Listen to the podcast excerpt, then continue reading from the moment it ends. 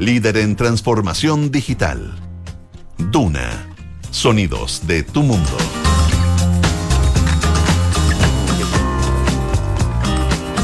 Muy buenas tardes, damos comienzo a una nueva sesión de Terapia Chilensis, esta vez de día jueves.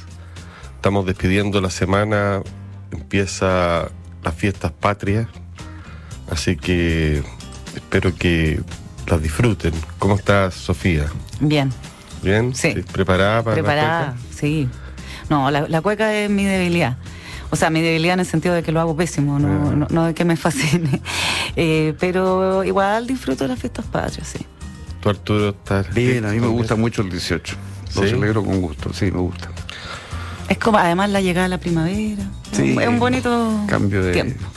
Hay entusiasmo, si bien eh, esperemos que el tiempo nos acompañe también, ¿no?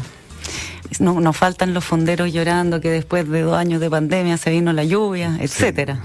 Es un relato que uno ya ha escuchado. Por Sí, un relato circular. Esta semana, lamentablemente, al igual que varias pasadas, debemos caer en lo obituario, en un género, In memoriam. claro, un género literario, un género, no sé, periodístico, que dice relación con hablar de los muertos y con los muertos, en, sobre todo los que tienen mucha relevancia. Esta semana murió Jean-Luc Godard y murió Javier Marías, un cineasta y un escritor quizás de lo más importante cada uno en, sin compararlo en sus distintas eh, idiomas y en sus maneras de entender el lenguaje. Me gustaría empezar hablando por Godard, digámoslo, porque soy bastante fanático de él, me encanta, siempre me gustó desde que lo vi por primera vez. Es un tipo que nació en el año 1930 y es fundador de una serie de formas cinematográficas. eh, me refiero a un tipo muy técnico en esa medida. Es muy conocido porque junto a Truffaut y Romer y otros cineastas eh, conformaron la Nouvelle Vague en los años 60 tiempo en que Godard sacó películas como Sin Aliento, Vivir su vida, Alphaville, Una mujer es una mujer, Carabinero, eh, una serie más, Pierrot, El Loco y El del Precio. Precio. Después del año 67 va a agarrar una onda maoísta Godard, dándole un poco, eh, dejando atrás toda esta cosa vivificante que tenía su cine, pero sin perder su estética que siempre lo va a destacar y su inteligencia. Ahí hay películas como Made in USA, La Chinois, que es bastante... eh, hoy día uno la ve parece una parodia de lo que estamos eh, asistiendo, de alguna manera. Tiene en- siempre un sentido doble. Y después va a pasar a una época que lo va a acompañar hasta el final de sus días, yo diría, como un cineasta experimental, que en algunos momentos se va a liberar de eso, es más experimental y se va a dedicar a hacer películas eh, más, no sé si comerciales jamás, pero películas más fáciles de entrar en ellas, como Yo te saludo María, que fue una película que dio mucho que hablar, una versión de, de la Virgen muy llevada al, siglo XX, muy, muy peculiar. Es un cineasta que ha sido destacado en todas partes por la gran influencia que ha tenido y tuvo sobre otros. Es muy difícil hablar, por ejemplo, de Tarantino sin acordarse de Godard. Eh, hizo documentales, Sympathy for the Devil, un documental que hizo sobre los Rolling Stones, en donde va contando no solo cómo se elabora la canción, sino que cuestiones que van pasando alrededor, discursos.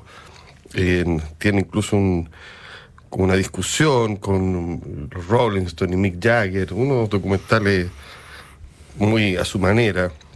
Y va a terminar vinculado, no sé, a las artes visuales también. Las últimas películas tienen que ver con los colores, con en 3D, muy eh, inspirador para mucha gente que se, se dedica eh, a hacer instalaciones, a hacer videoarte. Entonces yo creo que Godard es un tipo muy complejo, pero que sin duda va a marcar en una época por su aporte al cine y sus películas, por lo menos yo creo que toda su primera etapa, que hasta el año, como digo, 67, sigue teniendo absoluta vida y sigue siendo muy bonita, muy hermosa. Esa película Alphaville, que es una película de ciencia ficción, aparece realmente un poema Paul Eluard y, y, y uno ve la cámara, los ojos escogía mujeres preciosas también. También. Eh, tenía Brigitte Bardot, eh, Ana Karina, de quien fue pareja.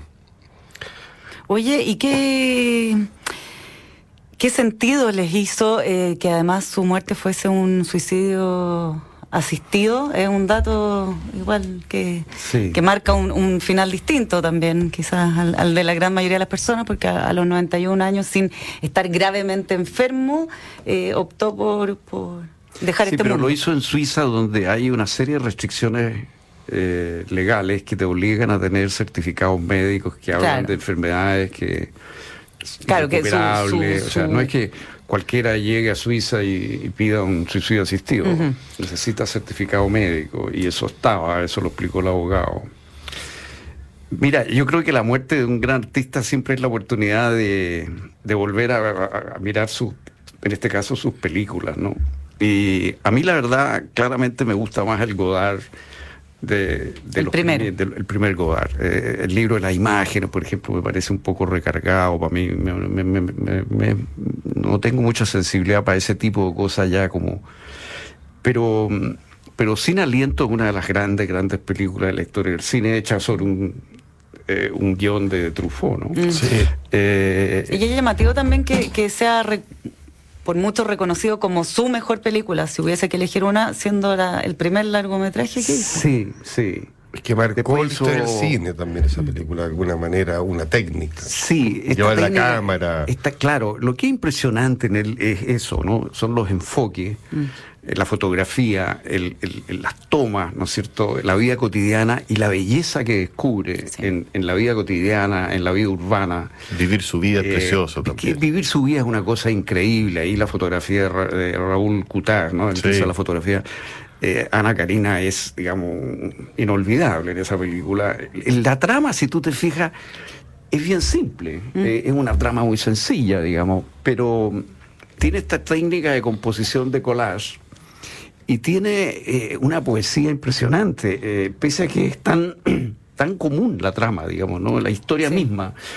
Eh, es bien eh, impresionante lo que logra. eh, y eso lo- también lo logró sí. en El Pequeño Soldado, de alguna manera, que, que justo antes, ¿no es cierto? Eh, Masculino, femenino también. hay otra película Sí. que es interesante de él. eh, bueno, eh, la fotografía de vivir su vida es, es- es- es realmente una belleza impresionante. Eh, pero en general sus tomas, y eso lo mantuvo siempre, eh, siempre tienen algo fresco, original, de, de- de una cosa que tú sientes algo distinto, ¿no? Hay una mano, un estilo en la imagen que es muy particular de él y que se repite pese a que él cambia tanto su estética. Siempre es un esteta. Por ejemplo, en la película El desprecio con la con la Bajató, ¿no es cierto?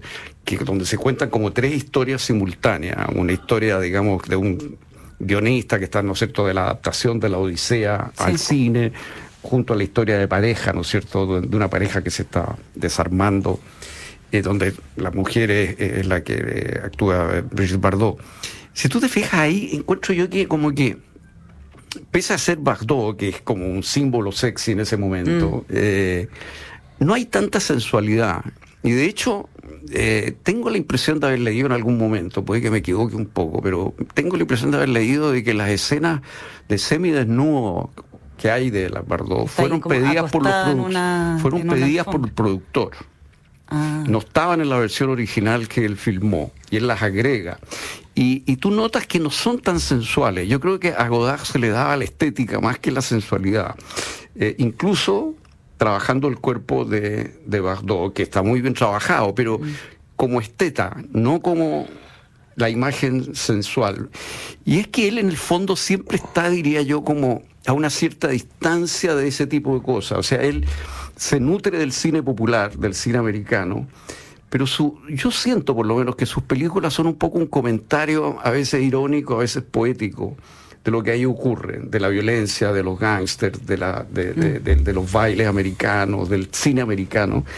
Yo creo que la, la- la- la obra de Godard, no sé si ustedes lo ven así, está como hecha al compás de la influencia del cine americano y del modo de vivir americano en Francia y en Europa en general. Es el momento, cuando él es joven, es el momento en que la cultura americana, el modo de vivir americano invade Europa, ¿no? Y empieza a cambiar las costumbres. Esto está muy claro, por ejemplo, encuentro yo en, en masculino femenino.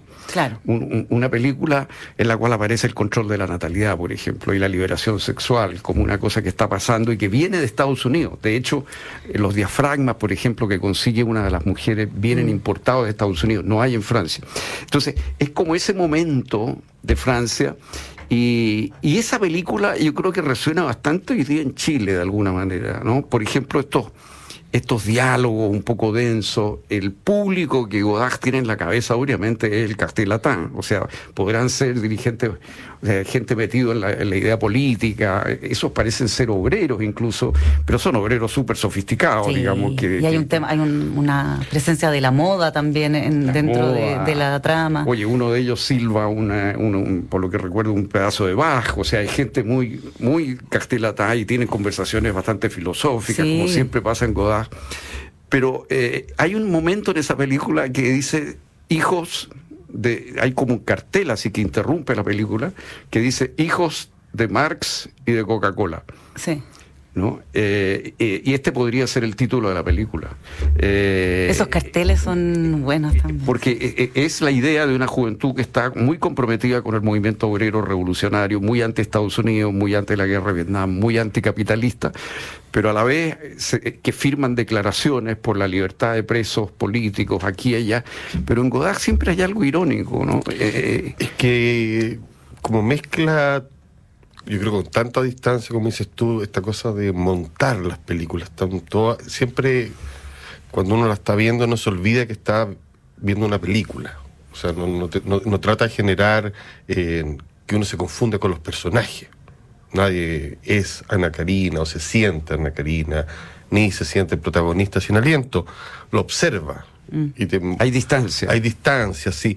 Se le da muy bien ciertos momentos, yo creo, no de erotismo, pero sí el amor loco. Ponte tú, Eso Pierrot sí. Le Fou, en Sin Aliento, sabe contar, eh, eh, el estar Sí. enamorado, eh, una mujer eh, casada también. Química. Sí, O sea, pero hay- hay química, visual, él la convierte en algo visual.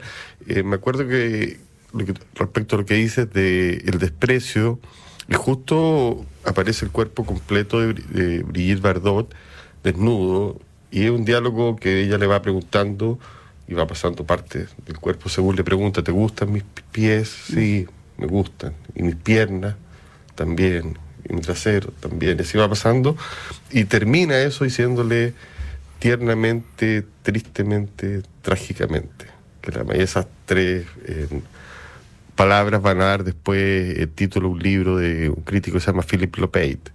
Pero está lleno también Godard de frases, eh, sin duda, que van a quedar, llamémoslo así, como slogans. O sea, de, las- de las películas se podrían recortar eh, pedazos, como tú dices Carteles. y hacer carteles. Ha pasado mucho en esto con los memes, con la muerte. O sea, Así se ha llenado. Sí, se ha llenado Sí. y han aparecido cosas raras, ponte tú, conver- no- o no tan raras como las conversaciones con que tuvo una larga entrevista.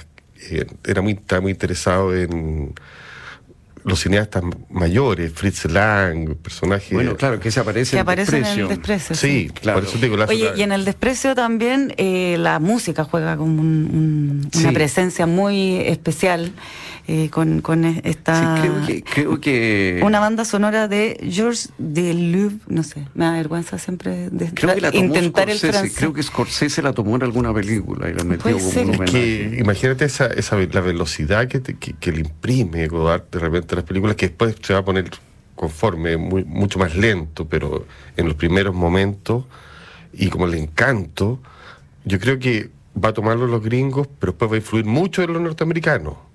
O sea, Va y vuelve. Va y vuelve. claro, yo creo que es interesante eso. Sí. Bueno, a propósito de esa frase, el cine es verdad 24 veces por segundo. Esa es una de las frases más citadas del que está en El Pequeño Soldado, una de sus primeras películas. No, en- Tiene tú- frases bien buenas. Estuve viendo un, un compilado, lo voy a, a buscar mientras, mientras seguimos. muy difícil pa- para hablar como acá de explicarse a Raúl Ruiz. Eh, Ah, no, imposible. imposible, sin Godard, digamos no, así. imposible. Y muchos otros. Y muchos sea, otros. O sea, ab- abrió la cancha para hacer películas que no tengan, como tú dices, una trama que dependa del suspenso, que sea episódica. Entonces está, eso es muy interesante. Películas que son como un collage. Exacto, eh, son muy tipo collage. Eh, y lo otro es que siempre hay una reflexión sobre el cine. ¿no? Sí. Desde la primera película eh, aparece eso.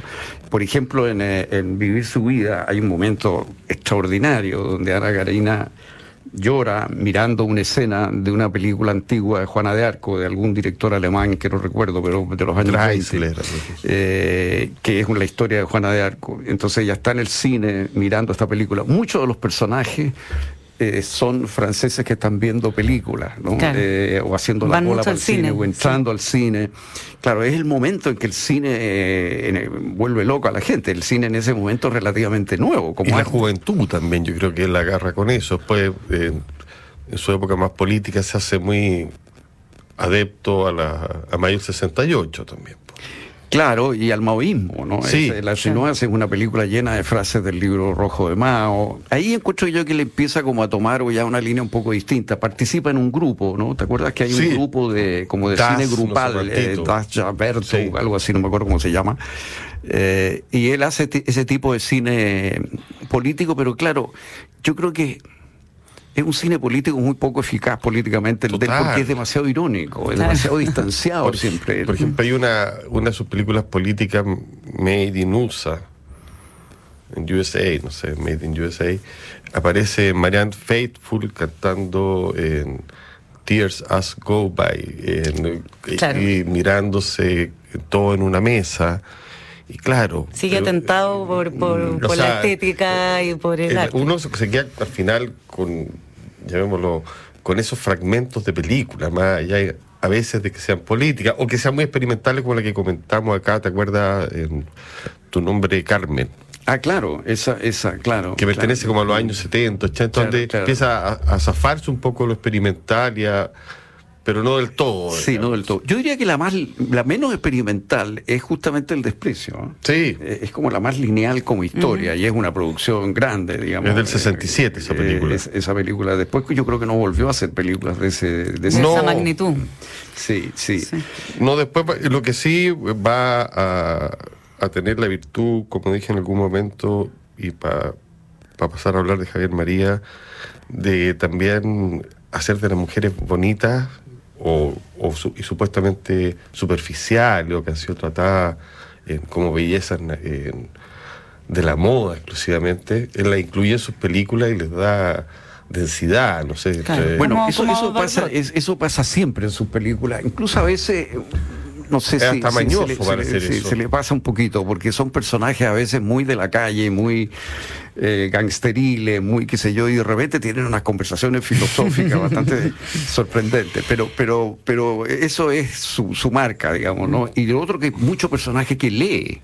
Que lee, que cita, que encuentra un libro, que empieza a leer algo. Que de, van no por la calle leyendo o están en la cama leyendo. leyendo, Sí. o sea, es un mundo muy culto el, el que nutre las películas. pero no es una elite, es una No, elite porque como- está trabajando temas populares, de la cultura popular, del cine popular, por ejemplo, del cine americano. Y siempre con esa, una cosa muy especial, del que es una mezcla rato burlona y a ratos ratos como que pesca lo poético que hay ah, eh, en, en eso. A mí, ¿sabes tú qué es, quién tenía una sensibilidad parecida, guardando todas las distancias, como novelista Manuel Puig? Totalmente. Y la forma de armar, o sea, de Buenos la- Aires a Férez, parece cierto? como una película de Godard. digamos. Yo diría, yo diría que ahí hay mucha afinidad, tanto en la estructura, así como fragmentaria y tipo collage, como en la actitud frente al- a la cultura cinema, digamos, del cine popular. ¿no? Eh, esa mezcla de... Ultra de- sofisticado y pop. Sí, sí, sí. sí. Por ejemplo, las escenas de violencia de él en esa misma película que comentábamos, En por ejemplo, claro, están, femenino, están caricaturizadas, obviamente. Claro, parecen de la nada unas cuchillazos, unas pistolas tragicómicas. Claro, claro, Sí, que sí. Tarantino no, se mucho de ese tipo de cosas. ¿no? Sí. Sí, de que uno no se olvide que está viendo una película. Todo lo que se necesita en una película es un arma y una mujer. Una de sus ¿Es una de frases, por ejemplo. Sí, sí. Me da lástima el cine francés porque no tiene dinero. Me da lástima el cine estadounidense porque no tiene ideas. Ahí, ahí- ahí hay algunas. Tan- tan- tiene muchas frases muy buenas. No sé nada de la vida excepto a través del cine. Ah, y esta que, que- que ha reflotado estos días: el cine es el fraude más hermoso del mundo. Mira, Bonito. Mira. No, No, un sí. genio, un genio del cine. Total. Oye, para, para ver dónde, eh, por ejemplo, en Movie eh, hay dos películas, está masculino y femenino, y está también dos o tres cosas que yo sé de ella. Esas están disponibles en la plataforma Movie. En otra plataforma que yo no tengo, eh, pero que entiendo que se puede acceder desde Apple TV, que es Filming, hay muchas películas, hay 24 películas Mira. de Godard, para, para quienes la tengan o tengan la fortuna. Y en YouTube. Y en YouTube está El Desprecio, por ejemplo. Y hay varias otras. No sé, ¿Se puede ver el precio completo en YouTube? Sí. Mira. Está completa y subtitulada. al Subtitulada al inglés. Yo, yo creo que eh, hay varias más. Ah, y también en YouTube yo estuve viendo eh, estos días un documental del 2007 de Luc Lagier que es sobre Godard y Ana Karina. Love and Poetry se llama en inglés y que eh, pasa por, por, por la historia de ellos, pero también va hacia, lo, hacia los inicios de Godard y luego eh, la- las historias personales de cada uno de ellos y de ellos como pareja también. Sí, eh, con subtítulos en inglés está casi todo, yo creo, en YouTube. Y, y en castellano algunas cosas. Así que entre todas las plataformas algo podrán. Si quiere tomar vale mucho la pena distancia de la fonda, si, si llueve, Sí, eh, es ya es panorama perfecto para entrarse este fin de semana Sí, a Godard. una buena comida, una película bonita. Incluso hay unas mu- medias musicales, pero como Una mujer es una mujer, donde cantan. Oye, Javier Marías se fue Chuta, a los se nos 70 fue años Marías. de manera inesperada. Repentino, sí. Un gran escritor español, eh, posiblemente uno de los grandes de todo el siglo XX, comienzo del siglo XXI, autor de Corazón tan blanco, Mañana la batalla piensa en ti, entre otras obras muy, muy destacadas. A mí me gusta mucho también, y lo menciono siempre, su labor como traductor, yo creo que Ah, excepcional. Traductor del. Tristram Shandy, de Lawrence Stern, un libro dificilísimo de traducir, que además obtuvo varios premios, del autorretrato frente a un espejo convexo de John Más o menos, Ashbery un gran poema, muy bien traducido. también eh, y tiene y tenía mucha gracia para escribir en columnas que eran seguidas en el diario El País semanalmente y también para escribir eh, retratos de escritores. Ese libro Vidas Escritas es un libro con fotografía y retratos de autores que a él le gustaban. Magnífico también. Yo sé que tú lo conoces muy bien y tú, Sofía, también, así que te doy la palabra. Yo de, de lectura nomás, quizá Por eso. a- Arturo al, al, al- al ser Es humano. un prosista increíble, ¿no? Impresionante, impresionante. Eh, como columnista era muy polémico. Por Sí, ejemplo, peleador. escribió contra las eh, vías de bicicleta, digamos, ¿no? Con- odiaba las vías de bicicleta. Eh, defendí- Contracíclico.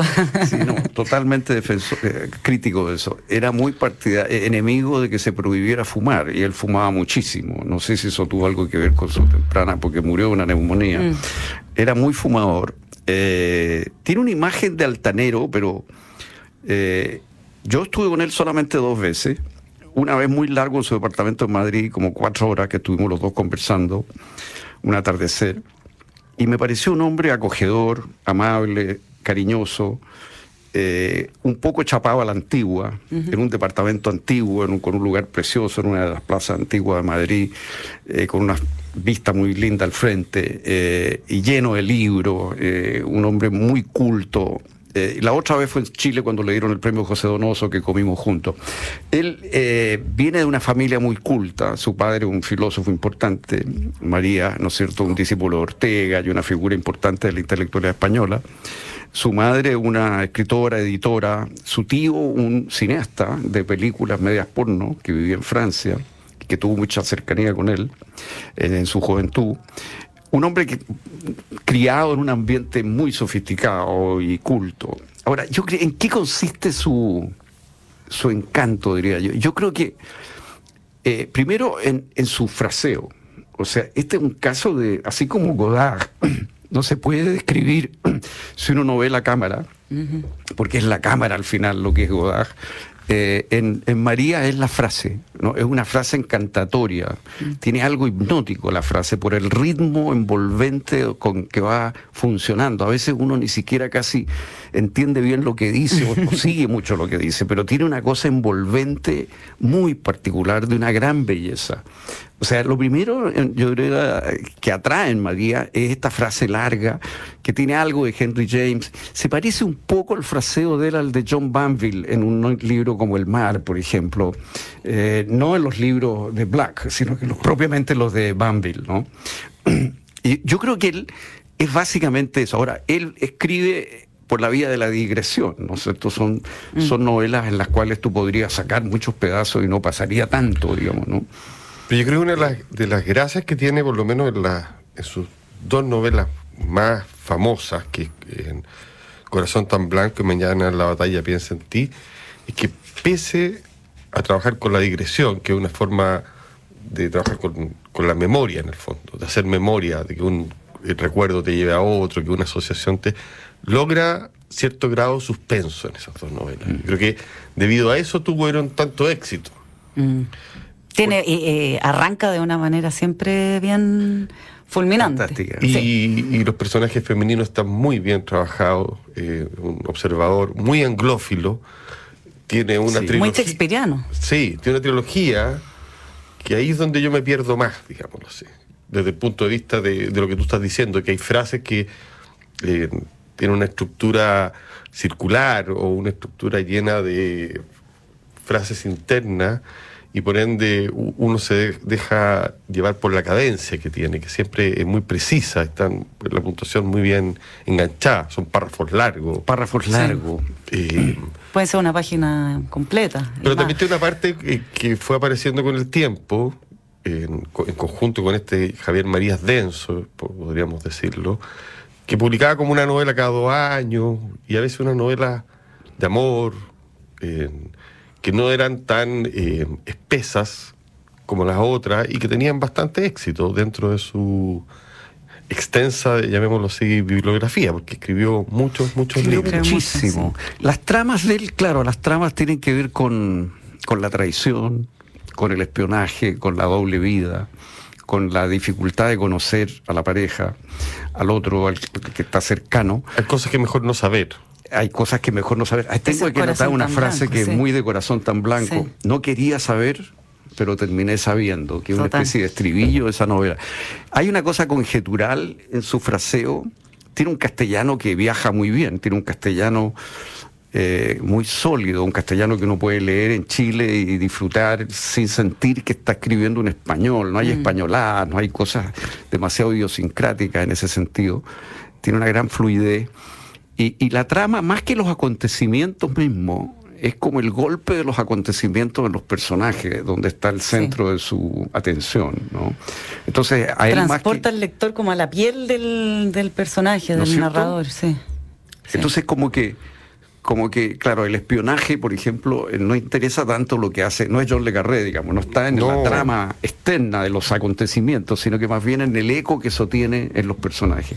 Ahora, grandes novelas de él, para quien quiera, para quien no esté muy familiarizado, Corazón tan blanco, eh, a mi juicio, Todas las almas, que es una novela llena de humor, que es una, una, de las buenas. Una de las grandes novelas, una de las grandes novelas, además cómicas de la lengua, yo diría.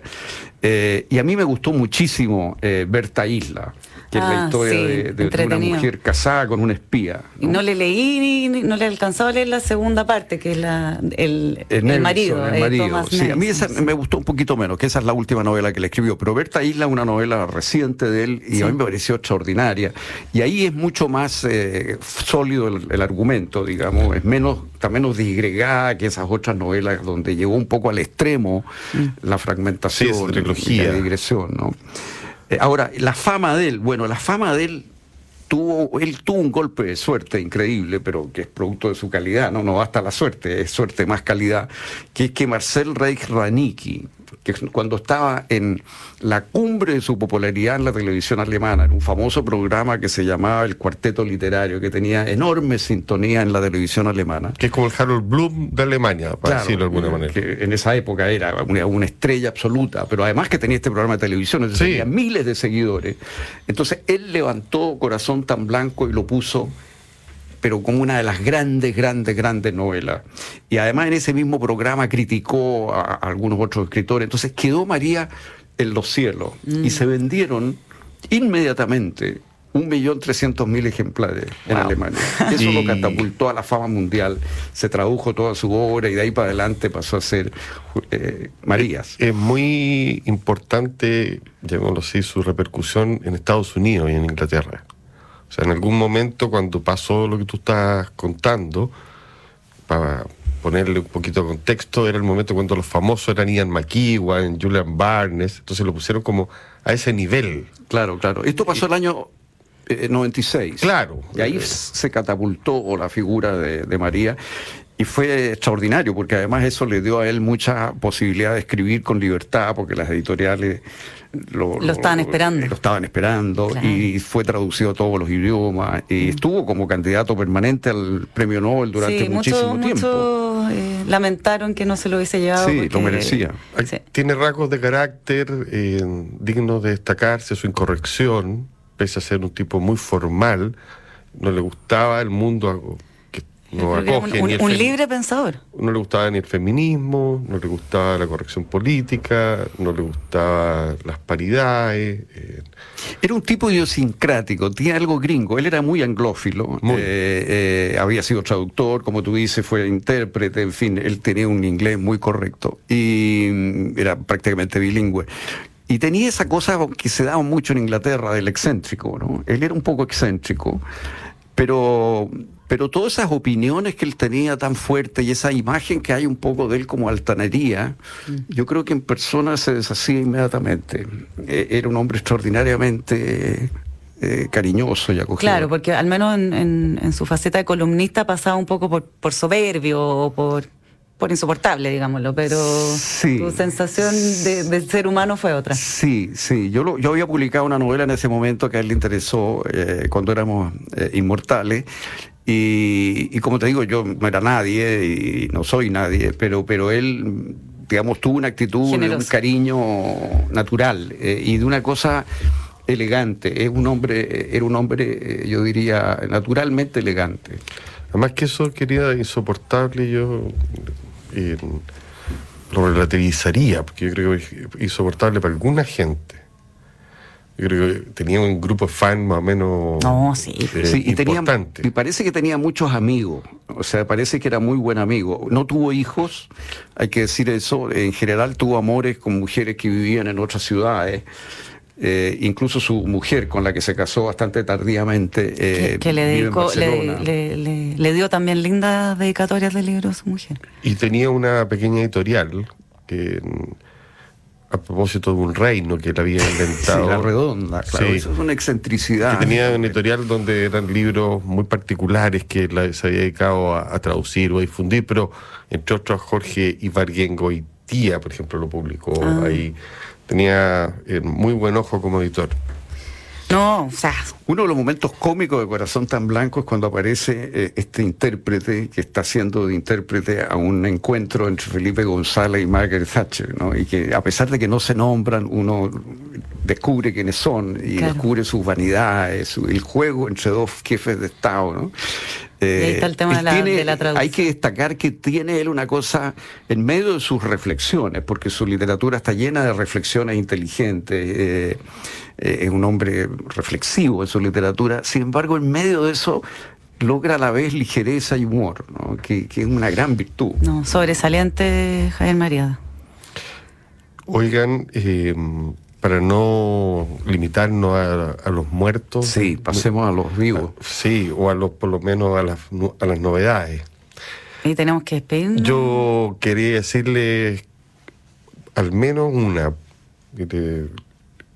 creo que cada uno podrá decir la, que le parezca, no sé.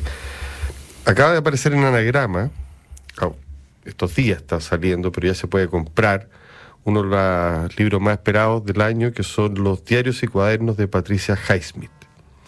Eh, bueno, eh, la gran escritora de novelas policiales, la creadora Tom Ripley, dejó 8.000 páginas, de las cuales van a publicar una edición de 1.200, entiendo, o algo así. Eh, yo no he leído el libro todavía, pero sí me llegó un adelanto y es realmente impresionante. Así, Descarnado, en, muestra todo lo que ella como ser humano odiaba, que era exhibir su intimidad. Aquí la muestra sus amores, sus problemas con la familia, su manera de entender la novela, por qué se va a vivir abandona Estados Unidos y se va a vivir a Europa. Pero aparte de eso, eh, su lesbianismo y todo su vínculo con, con el mundo gay. Y cuenta cosas con mucho humor. Por ejemplo, dice, tiene una anotación que se llama Reglas para la supervivencia. Dice, uno, piensa con estrechez de miras. Es decir, sé formal, amable, serio y si es posible, más papista que el Papa. Supera a los snob. Dos, cree las mejoras constantes. Tres, deja que otra gente haga tantas tareas como sea posible. Cuatro, cree que has escogido la mejor manera posible de vivir. Date por satisfecho. Cinco, descansa siempre un poco más de lo que necesitas, es decir, déjalo antes de estar agotado. Después, come tanto como puedas, a la mínima oportunidad, aprovecha también todo el sol. Cree que haya logrado algún prodigio teniendo en cuenta tu tiempo y tu energía. O sea, hay que tener el yo súper bien.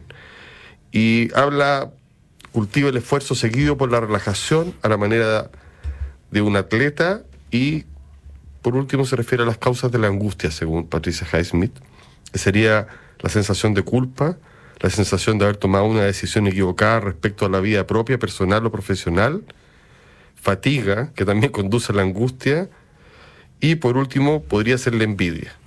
Pero en estos momentos dice, no hay nadie a quien envidie está llena de agudeza, de comentarios me, de otro libro. Me, me, encantaron sus recomendaciones, las encontré tranquilizadoras. ¿ah? O sea, y eso no las leí todas. Pero ejemplo, tranquilizadora. Mira esta, ten una réplica alegre y amable lista para cualquier detractor. Esas son Fantástico. reglas para la supervivencia. Reglas para la supervivencia. Eh, encárguenlo porque se va a demorar en llegar y yo creo que eh, uno puede disfrutarlo antes de tiempo. Además, debo decir que está Busca Libre con unos descuentos enormes, mm. como un libro tremendo. Buen dato. Cuesta creo que un 40% más de ah, descuento, lo que no deja de ser. Así que esa es mi más segura recomendación. Tú, Sofía, entiendo que viste lo EMI. O sea, vi, no, no, no vi la, la, la, ceremonia? pero vi lo, los resultados, los ganadores. ¿Qué tal los vestidos? Eh, ¿Algunos? Algunos bien llamados. ¿Tú estuviste atento a eso? No, yo sí, sí, por eso te digo. Es que Matías, ¿viste lo de mí? No, pero vi los vestidos. eh, no, quería solo eh, recalcar para, para el fin de semana eh, que una, una de las producciones más premiadas fue White Lotus, una serie que está disponible en HBO Max, una serie del año pasado, que nada eh, tiene un poco como esa... Mm, eh, esa trama del crucero del amor, ¿ah? narra lo que sucede en un resort en Hawái a propósito del cruce de improbable de personajes eh, que están ahí de vacaciones. Entonces, las dinámicas al interior de una familia, pero también cómo interactúa. Hay varios eh, episodios que tienen que ver con cómo interactúan los pasajeros de este hotel con eh, la, gente que trabaja en el hotel. Y em, es bien hilarante la, la serie. es un poco absurda, es divertida y, tiene buenas conversaciones. Así que The White Lotus, eh, para quienes no la han visto, que se anduvo llevando varios Emmy. ¿Y lo que pudiste ver de la ceremonia han ido para abajo, según tú? ¿O las ceremonias han ido subiendo? Los Oye, no están. Ya, ya, Se quieren ir a la fonda aquí al otro lado del, del control. ya. Bueno, yo sigo con